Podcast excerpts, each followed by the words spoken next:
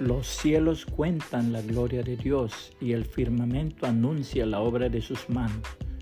Un día comunica su mensaje al otro día y una noche a la otra declara sabiduría. Salmo 19, 1 y 2, Reina Valera 2015. Lo que no se puede arrancar. Un hombre conocido por su fobia contra la religión daba una conferencia y le decía a los oyentes, llegará un día cuando tiraremos bien lejos la Biblia, los himnarios y la iglesia, y también a Dios si se descuida. Al escucharlo uno de los presentes se reía estrepitosamente. Esto molestó al conferenciante quien le dijo, ¿se puede saber de qué se ríe usted?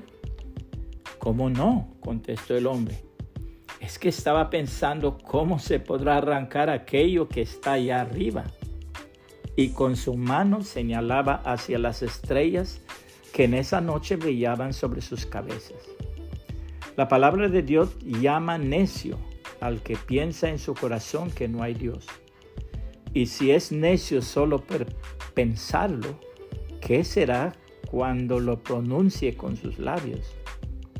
El que trata de negar a Dios generalmente está viviendo en pecado e instintivamente sabe que un día tendrá que comparecer ante Dios. Por eso procura eliminar a Dios, ya que si no hay Dios, Él podrá vivir como quiere y no como Dios dice. La hermosísima palabra de Dios lo dice así.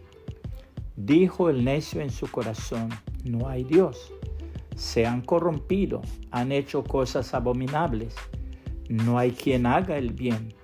El Señor miró desde los cielos sobre los hijos del hombre para ver si había algún sensato que buscara a Dios. Pero todos se habían desviado, a una se habían corrompido.